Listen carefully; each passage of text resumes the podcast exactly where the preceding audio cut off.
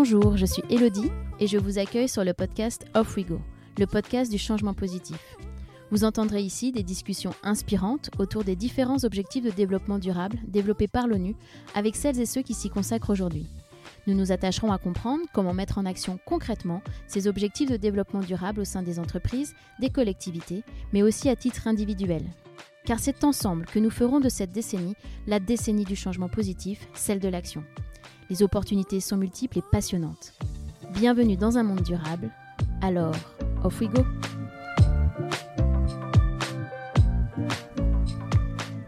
Aujourd'hui, j'ai le plaisir de recevoir une serial entrepreneuse, Karen Maya-Levy, qui, après avoir créé plusieurs sociétés, a décidé avec son associé de toujours, Jacques Ravinet, de changer le monde en inventant des appareils électroménagers durables, réparables, évolutifs et fabriqués près de chez nous.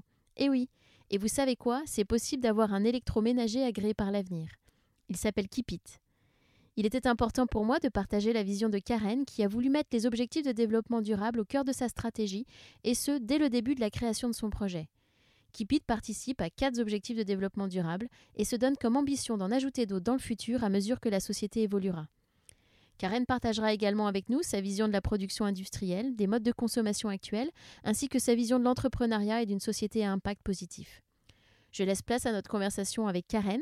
Vous verrez, son énergie et sa bonne humeur sont contagieuses. Alors, off we go Bonjour Karen, alors je suis vraiment ravie de vous avoir sur le podcast euh, aujourd'hui. Alors pour commencer, est-ce que vous pouvez vous présenter et nous expliquer un peu votre parcours? Oui, bonjour, donc je m'appelle Karen, euh, j'ai 49 ans, trois enfants et euh, je suis ce qu'on appelle une sérielle entrepreneur.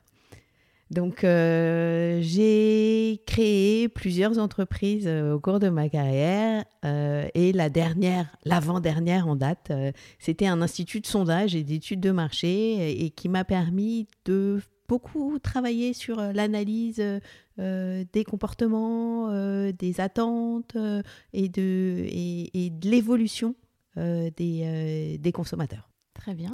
Merci pour cette euh, présentation. Euh, alors, c'est une question que je pose à, tous mes invités. À quand remonte le fameux déclic, euh, le jour où vous avez un peu décidé de vous engager sur ces sujets de développement durable? Est-ce que vous en souvenez? Alors, je, ne sais pas, je sais pas, je dirais pas que c'est un moment particulier. Enfin, il n'y a pas un, un, jour où je me suis dit demain tu t'engages.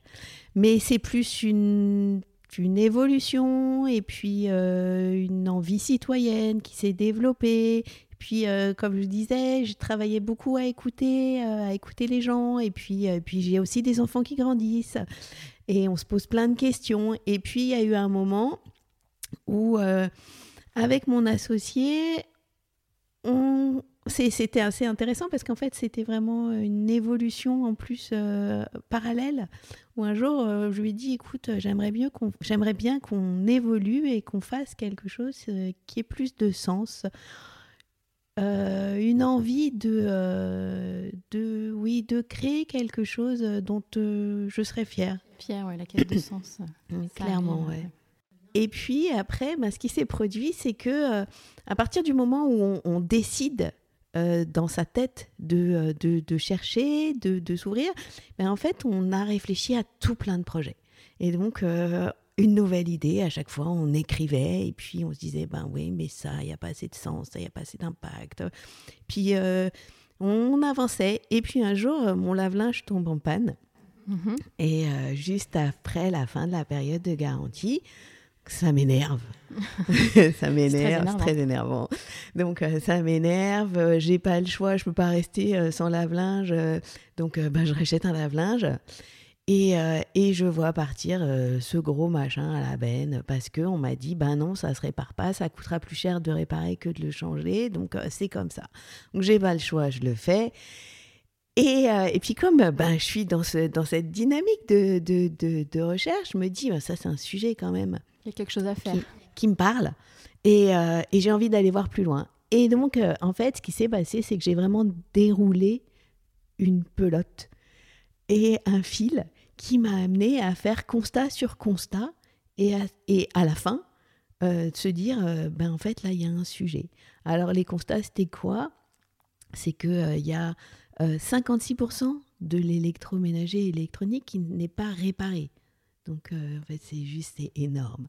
Après, euh, la durée de vie des produits, elle a diminué de 40% au cours des dix dernières années.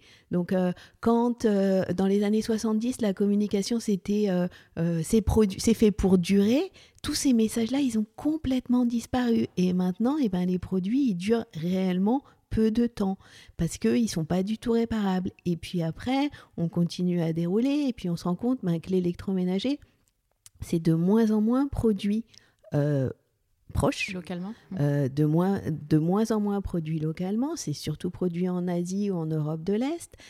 Euh, et que, ben, en fait, tout ça mis bout à bout, ça fait se dire, ben là, il est, on le tient peut-être, notre projet qui va avoir de l'impact. Et donc, on est parti de là. Ça, ça a été le point de départ. Et ça a été la naissance de Keep alors, ça n'a pas été tout de suite, tout de suite la naissance de Kipit parce que c'était long, évidemment. Donc, euh, nous, on n'est pas des ingénieurs, on est des entrepreneurs, mais on n'est pas des ingénieurs. Donc, il a fallu, une fois qu'on avait le constat, il a fallu faire, on a fait deux choses. On a testé, pas le marché, parce que je ne dirais pas que ce n'est pas le marché qu'on a testé, mais on a testé les consommateurs. Mhm. C'est un peu différent. Ce qu'on voulait savoir, c'est si notre sentiment à nous, euh, cette vision euh, de, euh, de c'est plus possible, c'était partagé. Donc, on a testé ça. On a testé. alors, c'était simple. On était à la tête d'un institut d'études. Donc, ça nous a un peu facilité. c'était pas mal. Donc, on a testé ça. Et puis, on a aussi testé techniquement pourquoi aujourd'hui les produits ne duraient plus. Et donc, bah, ce qu'on a fait, c'est qu'on a fait travailler des ingénieurs avec un cahier des charges complètement euh, novateur, c'était la première ligne, c'était on veut que ce soit durable, la deuxième ligne, c'est on veut que ce soit réparable. Mhm. Allons-y. Allons-y. Allons-y. Et euh, ça, ça a duré longtemps parce que c'est des cohortes d'étudiants qui travaillaient, qui reprenaient le projet tous les, tous les six mois. Et en fait, au bout de deux ans et demi, c'est long, euh, on a lavé du linge avec une maquette fonctionnelle, un truc horrible, qui n'a pas d'allure et tout ça, mais, mais qu'il avait du linge, ça veut dire un moteur, un type de moteur, ça veut dire une organisation euh, de, l'appareil. Pas du tout un appareil prêt à être vendu, hein, très très loin de ça. Mais en tout cas, techniquement, les conclusions, c'était de dire c'est possible. Et c'est là qu'on a vendu notre institut d'études mhm. et que euh, et qu'on et qu'on a lancé Cupid. Voilà, l'aventure a commencé. À ce moment-là. À ce moment-là. Et vous avez décidé euh, très tôt d'intégrer les objectifs de développement durable dans votre stratégie pourquoi? Euh, et, peut-être parler plus, précisément à quel euh, objectif de développement durable Kipit participe? Alors en fait tout de suite. Tout de suite, pourquoi? Parce que euh, c'est super dur de mesurer l'impact, mhm. surtout sur un produit industriel.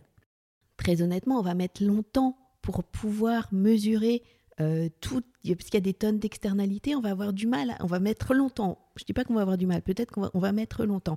Et en tout cas, euh, dès le début, on avait besoin de, euh, euh, de, se, fixer, de se fixer un cap. et donc on s'est dit, ben, ces objectifs, ils ont été rédigés, pas pour nous, mais, mais aussi un peu pour nous, et allons regarder. Et en fait, quand on a été regardé, on a trouvé beaucoup de, de liens et de sens. Et on, on s'est dit, eh ben, c'est peut-être bien dans notre trame de départ, dans nos objectifs de départ, qu'on se donne des objectifs en lien avec les objectifs de, développement durable. Alors, on en a sélectionné quelques-uns, parce qu'on ne va pas suivre les 17 d'un coup. Puis en plus, ça n'aurait pas de sens, parce que ce qu'on veut, c'est progresser, euh, se fixer des caps. Et ça, c'était euh, ben, c'était notre, euh, notre ligne. Votre ligne, oui. Un peu votre feuille de route. Exactement. Alors, qu'est-ce qu'on a, qu'est-ce qu'on a sélectionné? Le premier, euh, c'est l'objectif numéro 5 qui est l'égalité euh, homme-femme. Euh, alors là, c'était un peu une évidence. donc, moi, je suis une femme, mon associé, c'est un homme. on a toujours développé des nos entreprises ensemble, et puis, en fait, le sujet s'est jamais posé. Mais là, on arrivait dans le monde industriel. Et en fait, dans le monde industriel, c'est pas si évident c'est plus un sujet. Ouais, c'est plus un sujet. C'est clairement plus un sujet où euh, on a euh, les femmes qui sont à certains postes et puis euh, les hommes qui sont à d'autres.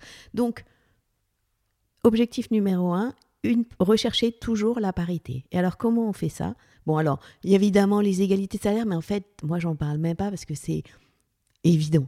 Enfin, je veux dire, on se, se, pose, absolument pas la question. On a encore, en plus, on est une petite structure, on peut bien gérer ça, et c'est juste une évidence. En revanche, la parité dans les postes, c'est plus compliqué. Et donc, nous, on s'est noté dans nos objectifs de toujours, systématiquement rechercher la parité.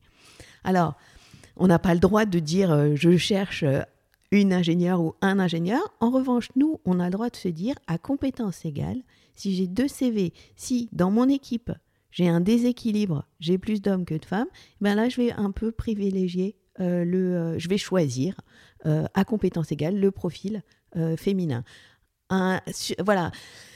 C'est vraiment comme ça que ça va se mesurer, mais avec euh, la parité en ligne de mire. En ligne de mire, oui, pour faire attention de ne pas euh, se faire dépasser et qu'un jour euh, il y a un, déséquilibre dans un sens comme dans un autre. Exactement, mais ça va super vite. C'est-à-dire que quand on passe une annonce pour un ingénieur ou une ingénieure, on a.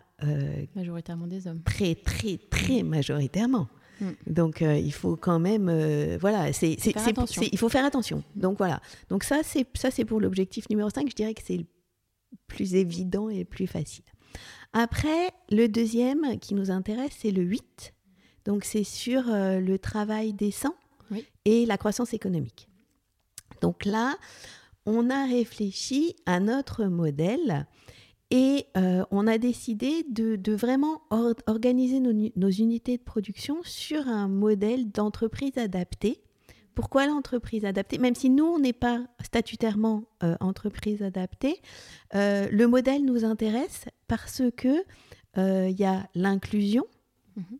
inhérente au modèle, il y a la qualité du travail parce que, en fait, quand on est une entreprise adaptée, euh, là, nous, on, travaille avec une, très grosse entreprise adaptée sur, euh, sur, sur, notre, sur notre première ligne de production et qui emploie des personnes en situation de handicap. Mhm. Quand on emploie des, personnes en situation de handicap, on ne peut pas faire n'importe quoi en termes de qualité de vie au travail. Et donc, bah là encore, c'est un chemin qu'on s'est fixé, c'est de se dire on s'organise parce que euh, la qualité de vie au travail doit être importante. Et ça aussi, ben voilà, euh, c'est une ligne. Et on veut aller au-delà, euh, se dire nos, nos, unités de production, on doit vraiment les réfléchir comme des centres de formation. On doit permettre à nos collaborateurs de grandir, d'évoluer. Et ça, ben pour nous, ça c'est notre objectif par rapport à l'objectif numéro 8. Très bien. Et c'est aussi la lutte un peu pour la diversité et, euh, la lutte contre les discriminations. Exactement. Mais voilà, nous, on l'a pris sur l'angle euh, de l'inclusivité. Se dire, euh, ce qu'on veut, c'est que dans nos équipes, et dans qu'elles soient en prod ou, ou en interne, tous les postes puissent être toujours ouverts à tout le monde. Donc, il, faut, il faut toujours réfléchir à ça. Alors après, il euh, y a un objectif de développement durable qui tourne autour de euh, l'industrie et l'innovation. Évidemment, là aussi, on s'est fixé, là aussi, on s'est fixé, on s'est fixé des objectifs. Alors, euh, il y a plusieurs, y a plusieurs niveaux. D'abord, nos unités de production, on les place au cœur des bassins de, de consommation. Et donc, l'idée, c'est de créer des emplois qui soient pérennes et durables, des emplois industriels pérennes et durables. Mhm. Ça, c'est le volet industrie euh, et euh, au, cœur, au cœur des territoires. Et euh, sur le volet innovation, alors on est, on est parti sur des projets innovants sans être des, des produits high-tech. On est voir plutôt low-tech et on, on, on vise on vise ces produits parce qu'on vise la réparabilité. Et euh, dans ce cadre-là, les plans de nos produits sont des plans en open source. Mhm. Donc on est totalement ouvert pour permettre l'innovation, la nôtre, mais aussi ouvrir l'innovation aux autres. Euh, très concrètement, les utilisateurs de nos produits auront donc à, disposition les, à leur disposition les plans. Et donc, s'ils veulent créer des nouvelles fonctionnalités, s'ils veulent euh, faire évoluer les produits, eh ben, ils auront tout à fait la main pour le faire. Et là aussi, on, va dans le bon sens. Et le dernier, euh, et le dernier, c'est le 12, qui est euh, consommation et production durable. Alors là aussi, c'est un peu... c'est un peu, c'est un peu une évidence. Donc, euh, bah oui, la première ligne du cahier des charges, c'est durable et réparable. Donc, on crée des produits avec cet objectif. Donc durable, ça veut dire quoi? Pour nous, c'est euh, des technologies qui ont déjà fait leurs preuves, même si c'est pas dans l'univers de l'électroménager, mais utiliser euh, des choses qui sont euh, réellement, qui vont réellement durer longtemps. C'est les choix des matériaux, évidemment.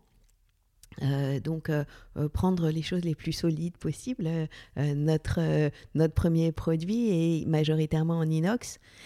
L'inox, euh, c'est un produit durable et c'est aussi intéressant parce que euh, c'est un produit euh, qui est recyclable et recyclé. dans notre production à nous, il y a 82% de l'inox qu'on utilise qui est de l'inox déjà recyclé. Donc c'est intéressant parce que on est vraiment dans la, durabilité de, la production.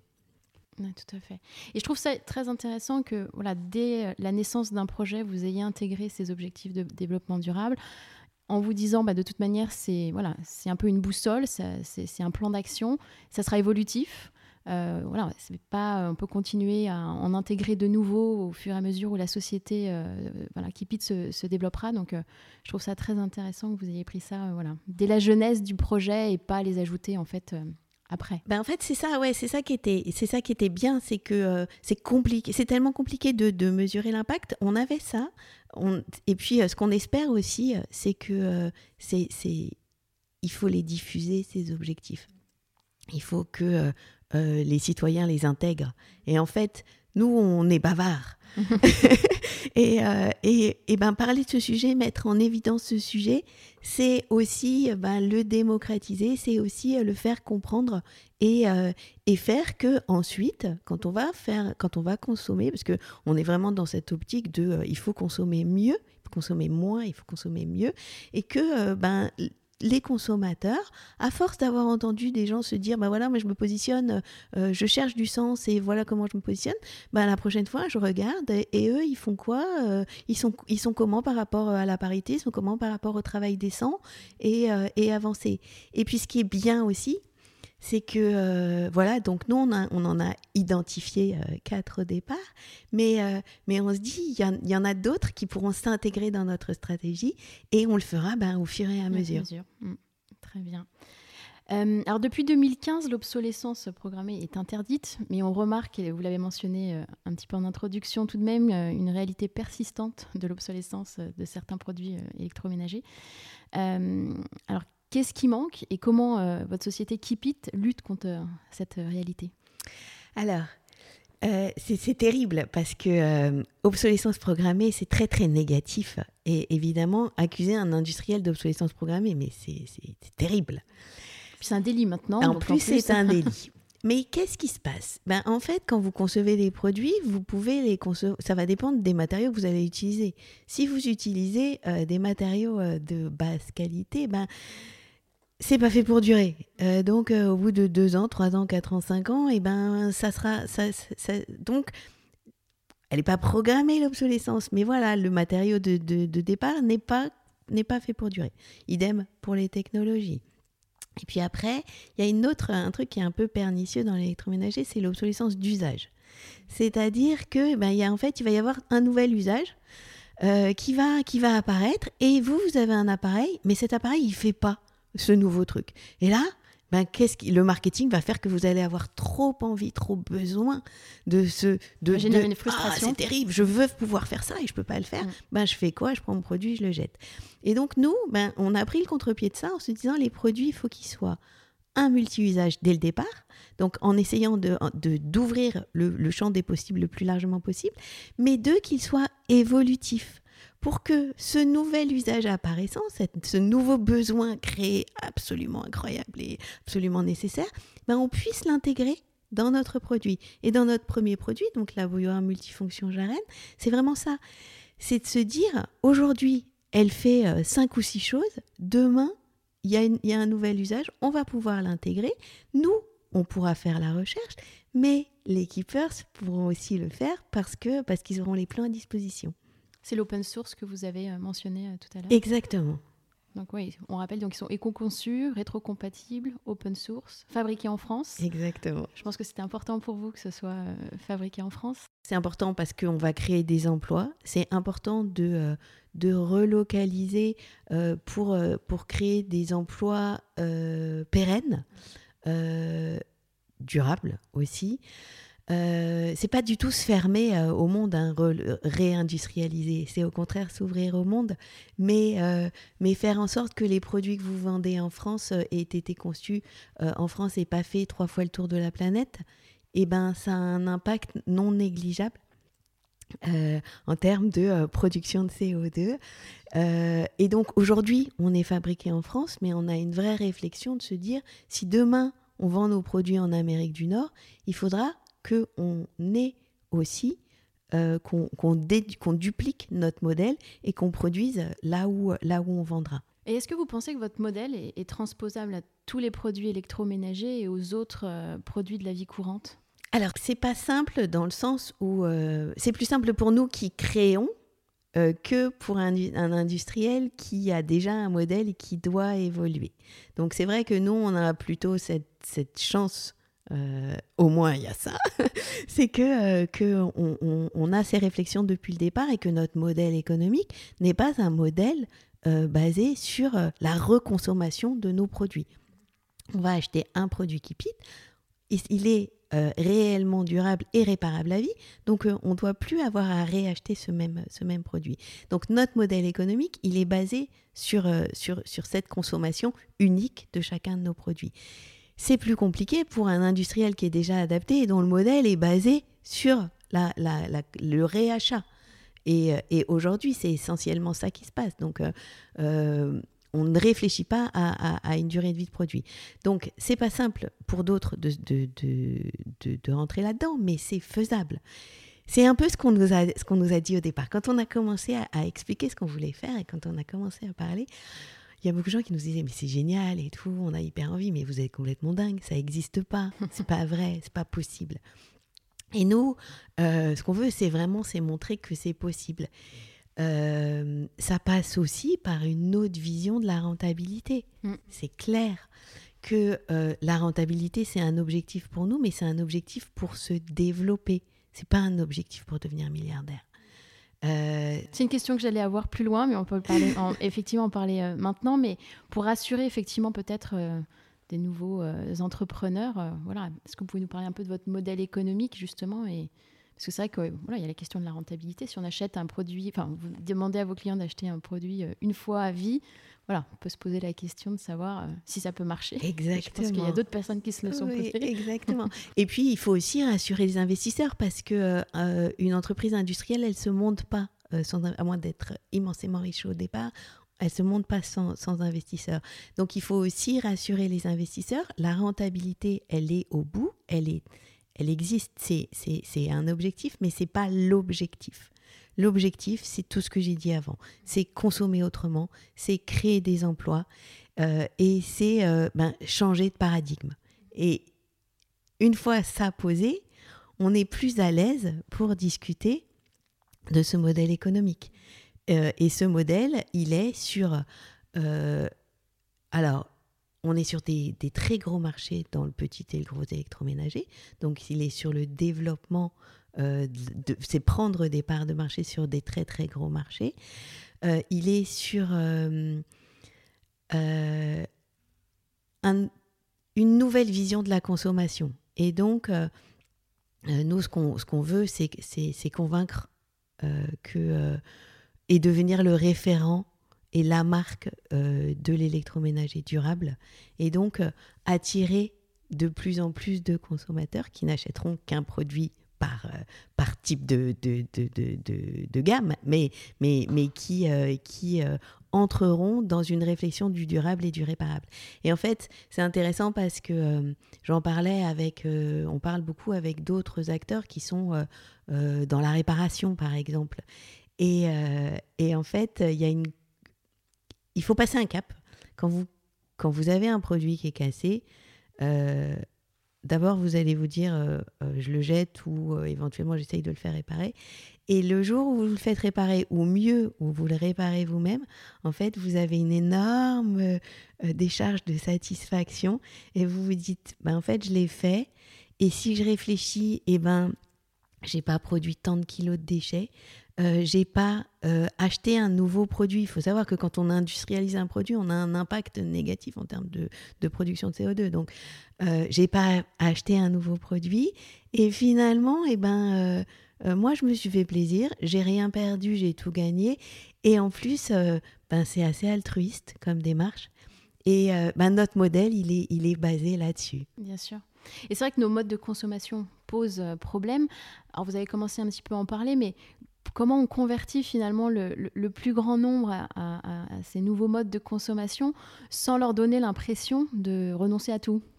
Et oui, il faut faut pas être dans la culpabilisation, ni euh, on donne des leçons, ni euh, on est trop euh, trop dirigiste. Mais en même temps, il y a des constats qui sont posés.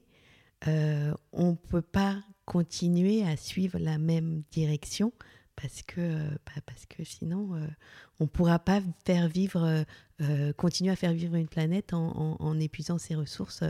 En, cette année, je ne sais plus quelle était la date à laquelle on ah oui, ça, remonte, tous les tout ans. le temps. Et mm. donc, c'est objectivement, c'est plus possible. Donc, une fois ça posé, il faut se dire, oui, il faut peut-être que je renonce à certaines choses.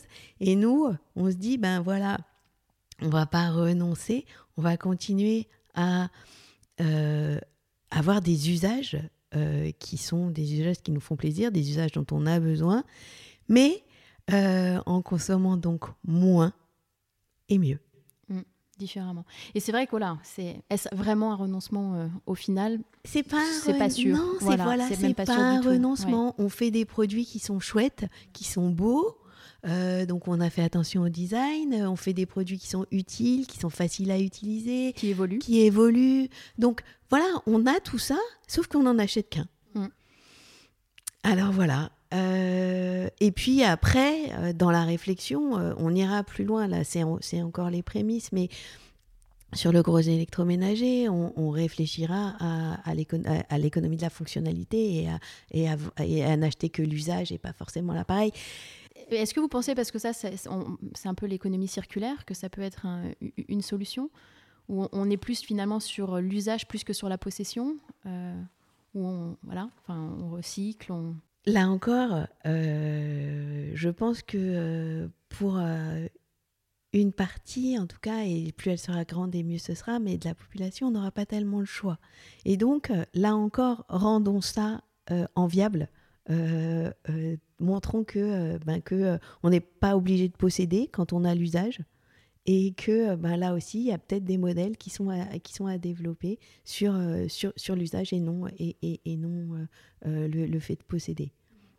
Donc, donc ça, nous, on va y travailler. Alors, on va travailler plus sur le gros électroménager que sur le petit électroménager. Mais une fois qu'on aura le modèle, on verra aussi ben, comment, comment l'appliquer partout. Bien sûr. Et est-ce que vous pensez que bon, les entreprises ont une responsabilité dans la situation dans laquelle on se trouve euh, aujourd'hui et que de facto, elles en ont une pour essayer de nous en sortir et, et, d'être responsables de l'accélération de la transition euh, nécessaire pour réaliser l'agenda 2030 bah, Tout le monde est responsable. On est responsable en tant que citoyen, en tant que consommateur, forcément en tant euh, qu'entrepreneur, industriel on, est, euh, en fait, on, est plusieurs choses à la fois. Donc oui, tout le monde a sa responsabilité. Et oui, les entreprises ont une responsabilité, elle est certaine. Et, euh, et elles peuvent aussi... Euh, on ne doit pas tout attendre non plus de l'État. Et les entreprises, elles peuvent aussi se dire, oui, je suis responsable. Euh, oui, j'ai fait des choix qui, conduisent euh, à, une situation où on vend euh, des produits qui ne sont pas durables. oui, j'ai fait ça. Maintenant, je peux aussi pas faire chemin arrière, hein, mais avancer dans une autre direction qui amènera à, valider notamment l'agenda 2030. Et c'est vrai qu'elles ont aussi un rôle énorme sur l'image qu'elles peuvent enfin, renvoyer et puis sur euh, enfin, véhiculer des, de nouvelles valeurs peut-être. Parce que c'est vrai que tant qu'on pensera que, par exemple, se déplacer dans un SUV, c'est euh, symbole de réussite, euh, c'est cool, etc., c'est vrai qu'on a un problème. Alors que les entreprises, elles ont quand même un pouvoir au final important avec les outils qu'elles ont à disposition, que ce soit le marketing, la publicité. et c'est vrai que elles peuvent aider à changer un peu cette vision qu'on a aussi du monde, de la consommation. Je trouve que voilà, elles ont quand même un, vrai rôle à jouer aussi là-dessus pour définir peut-être de nouvelles représentations et de nouveaux standards. C'est exactement ça, c'est exactement ça. Et ce qui est assez chouette, c'est que, alors évidemment, là, nous, on est vraiment dans une entreprise à impact et on discute avec des gens qui nous ressemblent.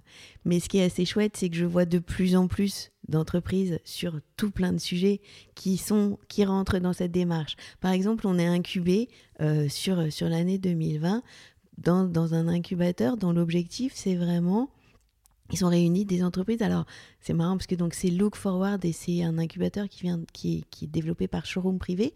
Donc on peut se dire, voilà, showroom privé, c'est typiquement la consommation de masse. Et eh ben eux, ils sont, ils sont dans une démarche euh, RSE, ils sont dans une démarche de réflexion. Et, et les promotions de leur incubateur, et eh ben ils ont choisi que des entreprises qui euh, sont dans cette, dans cette logique de euh, consommer moins, mais consommer mieux, consommer autrement. Et donc, ben voilà, ça, ça, ça, existe, ça se développe. pour nous, c'est chouette parce que c'est rassurant. Mhm. Et puis ça fait du bien aussi. Euh, euh, quand, on se quand on se retrouve et qu'on se rend compte que euh, de l'électroménager au textile, à la logistique ou aux cosmétiques, ou encore au sac, au, à, la bagagerie, on est plein à se dire, ben voilà, ce qu'on veut faire, c'est c'est un, un, autre, un autre monde qui n'est pas triste, austère, qui n'est pas un monde de renoncement. C'est juste euh, euh, un, monde, euh, pour moi, plus enviable et puis surtout plus ouvert, plus, plus, plus, plus ouvert sur les autres et sur ce qu'on a le droit de faire aujourd'hui. Vous avez parlé de l'impact. Alors c'est vrai que moi je me dis, est-ce que finalement ça devrait. Alors il y a la loi Pacte qui, est, qui a été enfin, promulguée évidemment, mais voilà, où les, sociétés peuvent euh, intégrer une raison d'être dans leur, euh, dans leur statut.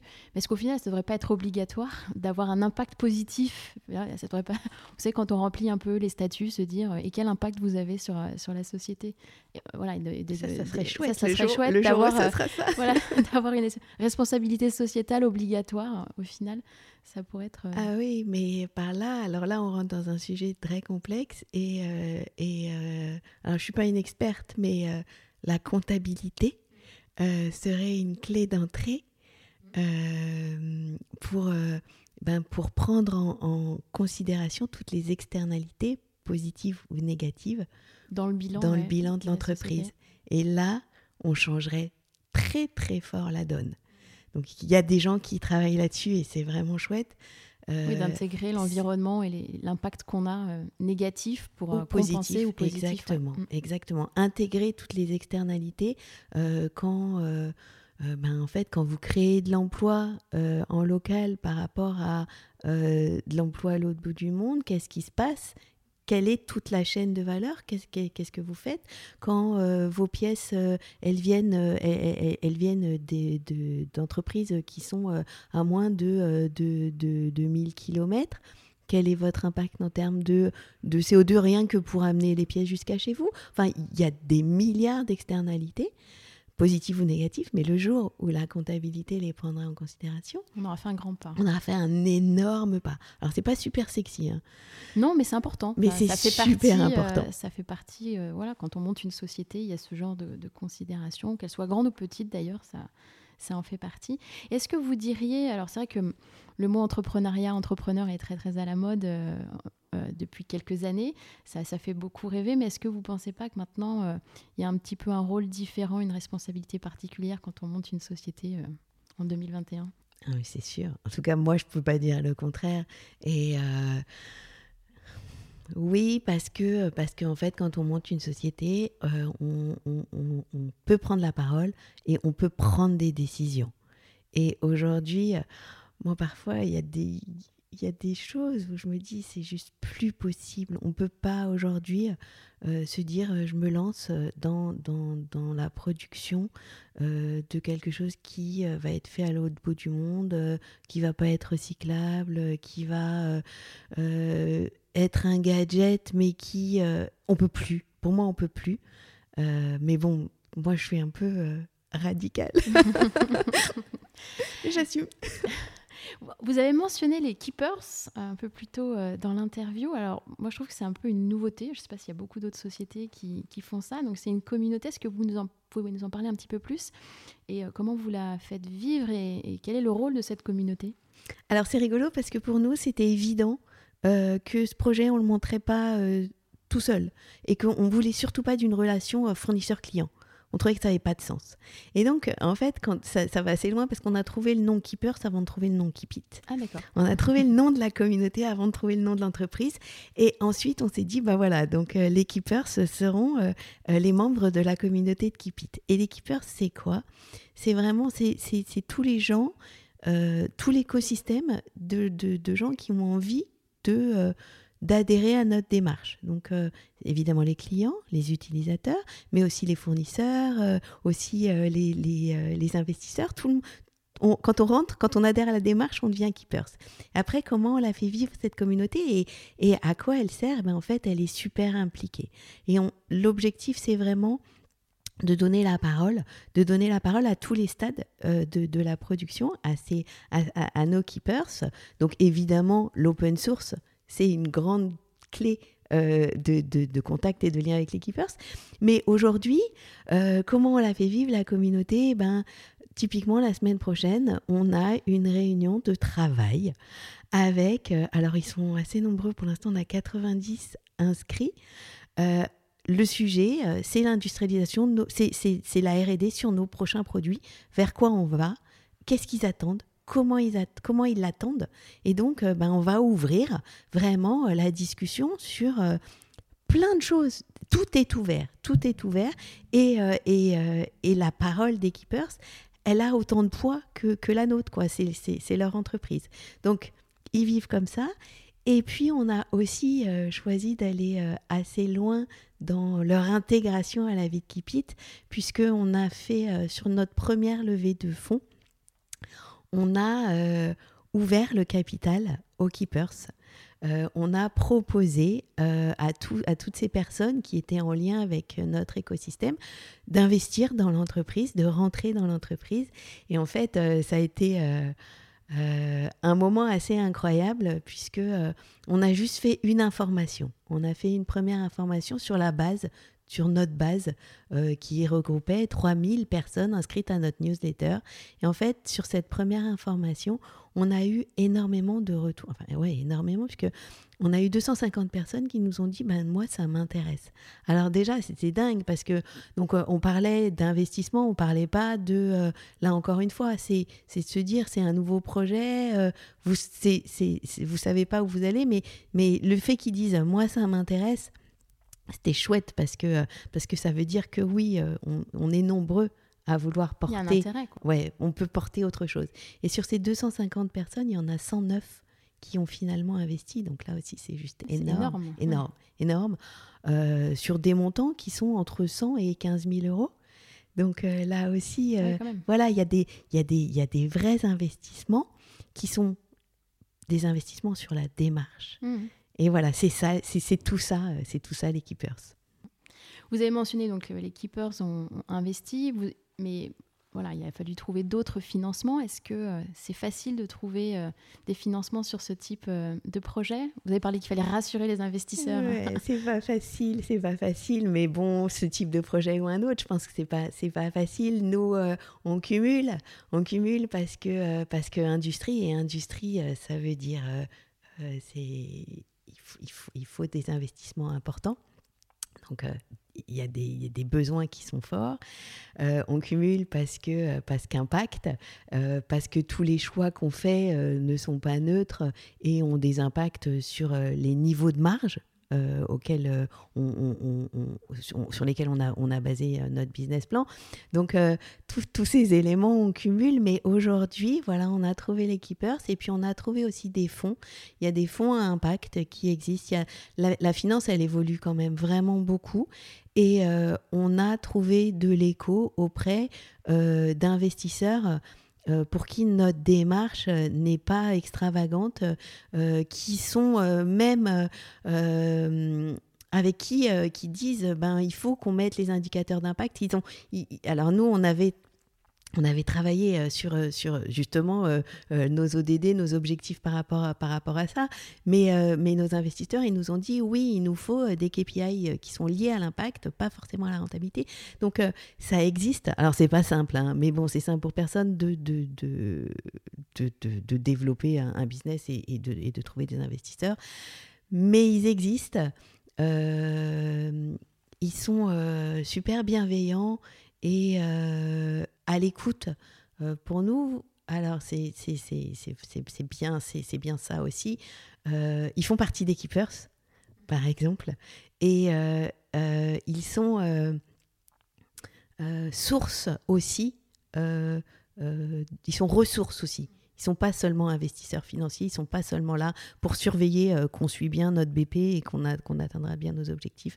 Ils sont là aussi pour nous aider à grandir c'est rassurant de voir que les lignes bougent. Voilà, il y a des choses qui changent et, ça y est, ça. Et encore, nous, on était, euh, on cherchait des fonds euh, en amorçage. Donc euh, c'est quand même très très risqué d'investir en amorçage parce qu'il y a quand même beaucoup de sociétés qui ne fonctionnent pas. Je pense que plus on avancera et plus le champ des possibles sera large au niveau aussi de, des aspects financiers. Alors vous avez un premier produit qui est la bouilloire multifonction. Je crois qu'elle sort en avril, si je ne me trompe pas.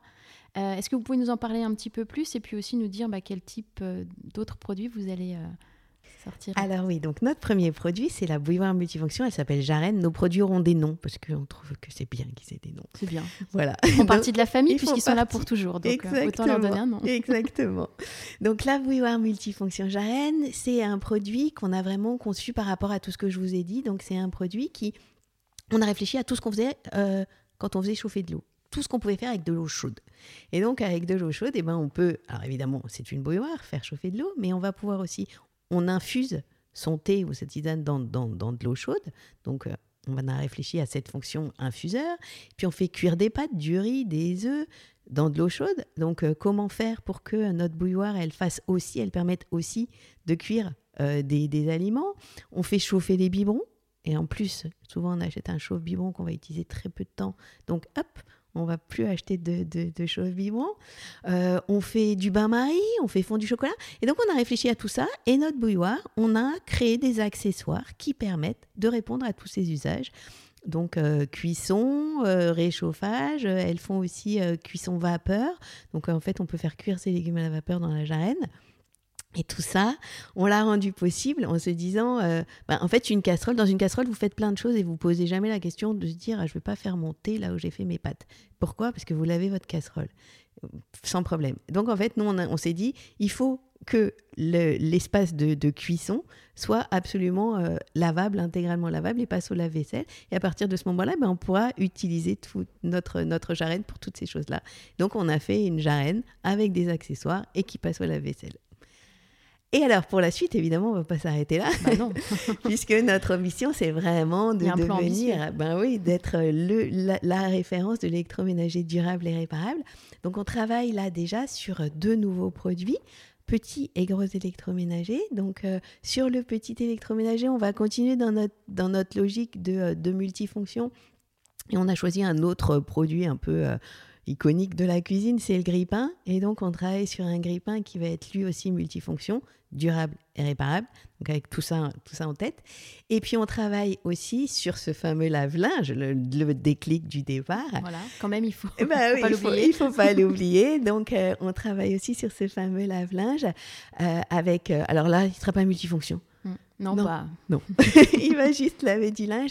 Mais par contre, euh, l'innovation, c'est euh, l'accès à toutes les pièces de manière à pouvoir entretenir et réparer euh, et donc avoir quelque chose, un produit réparable à vie. Et quand on aura cette fameuse panne, ce ne sera pas la fin de vie du produit. Exactement. Il y aura une solution. On pourra, et puis, euh, on pourra soit réparer soi-même, soit faire appel aux keepers, parce que les keepers aussi vont devenir des experts dans les produits, et eux aussi vont pouvoir faire passer leur savoir. On pourra aussi s'appuyer, euh, euh, il y a plein de choses qui se développent dans, dans l'économie circulaire, et notamment les repair cafés. c'est vraiment, il y a des réseaux qui sont de plus en plus structurés, de plus en plus ouverts sur les autres. Et ben, les hypercafés, on discute avec eux, on leur on leur présente nos produits pour qu'ils puissent se les approprier et puis le, moment venu, ils pourront aussi les réparer. Bien sûr. Ça aussi, c'est source de nouveaux, de création d'emplois, de nouveaux emplois. Exactement. Alors l'épisode touche presque à sa fin, mais avant de clôturer, j'aime bien poser euh, mes petites questions rituelles. alors, qu'est-ce qui vous a inspiré récemment? Qu'est-ce qui m'inspire alors? Qu'est-ce qui m'inspire? Il y a des gens qui m'inspirent euh, beaucoup. Euh, plutôt plutôt des, des, jeunes qui bougent. J'aime beaucoup ce que fait par exemple Camille Etienne. Euh, parce que parce que c'est positif, parce que c'est inspirant et euh, parce que ça va dans le bon sens. Donc euh, ouais, c'est c'est une nouvelle personne qui s'implique et qui et qui, qui vont à fond. Ça ça ça m'inspire. Que diriez-vous à ceux qui hésitent à se lancer, à s'engager dans cette démarche? Un conseil par où commencer? La démarche de D'entreprendre? D'entreprendre, de faire de l'impact? Faire de l'impact. Alors, la démarche de faire de l'impact, allez-y. Foncez. Foncez. Il faut y croire, il faut y croire, il faut pas s'arrêter à se dire euh, euh, c'est pas le modèle classique. En fait, c'est surtout ça. C'est que euh, euh, quand, on, quand on commence à réfléchir, euh, à, se dire oui c'est plus compliqué, oui on prend pas la route la plus directe, mais si on y croit, il faut y aller, il faut y aller parce qu'on a besoin que, que on a besoin d'engagement aujourd'hui, donc il faut y aller. Hmm. Il faut pas avoir peur. Très bien. Et à titre personnel, quel changement positif voudriez-vous apporter dans, dans votre vie pour aller encore plus loin dans votre engagement? Alors, je fais déjà pas mal de choses, euh, mais j'essaye euh, d'améliorer des petites choses sans, sans pour autant euh, renoncer, renoncer, renoncer au reste. Donc, aujourd'hui, on consomme plus beaucoup de viande dans ma famille. L'idée, ça serait ben, d'aller encore un peu plus loin. et de plus en consommer du tout, sans que... En fait, c'est intéressant ce, ce, processus parce qu'il n'y a pas du tout de frustration et on n'est on n'est pas du tout euh, et j'en parle avec euh, mes enfants avec mon mari avec notre entourage on n'est pas sur de la frustration mais euh, juste un chemin qui est super agréable à prendre donc ça c'est ça c'est avancé euh, je prends plus l'avion depuis longtemps et je prends le train. Et en fait c'est super le train. Et donc euh, euh, là là je suis plus dans un combat militant mais donc c'est pas pour moi puisque je le fais plus déjà. Mais inciter d'autres personnes à, prendre le train quand vous faites le Paris Toulouse c'est trop chouette. Vous avez 4 heures pour être tout seul pour réfléchir pour travailler pour prendre du temps assis tranquille dans votre fauteuil. Donc voilà faire des choses comme ça Merci Karen. Alors pouvez-vous nous, peut-être nous indiquer où vous retrouvez euh, l'actualité de Keep It et peut-être euh, si voilà, d'autres personnes veulent, veulent, devenir keepers, comment on fait? Alors eh ben, il faut aller sur le site euh, keepit.fr, ki de Là, on peut voir nos produits, voir notre histoire, s'inscrire et devenir s'inscrire à notre newsletter et devenir keepers. Merci Karen. Merci, beaucoup. Merci d'avoir écouté cet épisode. Vous retrouverez toutes les références dans la barre de description du podcast. N'hésitez pas à le recommander autour de vous et à le partager sur vos réseaux sociaux. Si vous voulez continuer la conversation ou vous tenir informé de l'actualité du podcast, retrouvez-moi sur Off We Go le changement positif sur Instagram et Facebook. Et n'oubliez pas que la meilleure façon de soutenir le podcast est de laisser des étoiles et des commentaires sur les plateformes, et notamment sur Apple Podcast. Je vous retrouve dans 15 jours pour un nouvel épisode, et d'ici là, mobilisons-nous. À très bientôt.